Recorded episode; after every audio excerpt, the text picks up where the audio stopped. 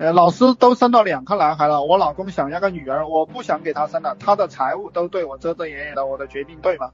只要这个男人人品没有大问题，他家里很有钱，你再给他生几个都没关系，反正生多了，他的他家里什么都是你，能理解吧？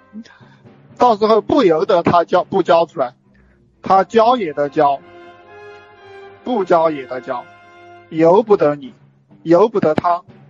我告诉你啊，这个儿子养大了，一般都是向着妈的；儿子养大了，一般都是向着妈的，比较疼妈。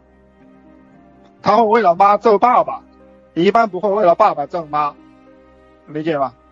本质上是你的保镖，母以子贵，对吧？挟天子以令以令诸侯，你这个就是这个也是你后半辈子的筹码。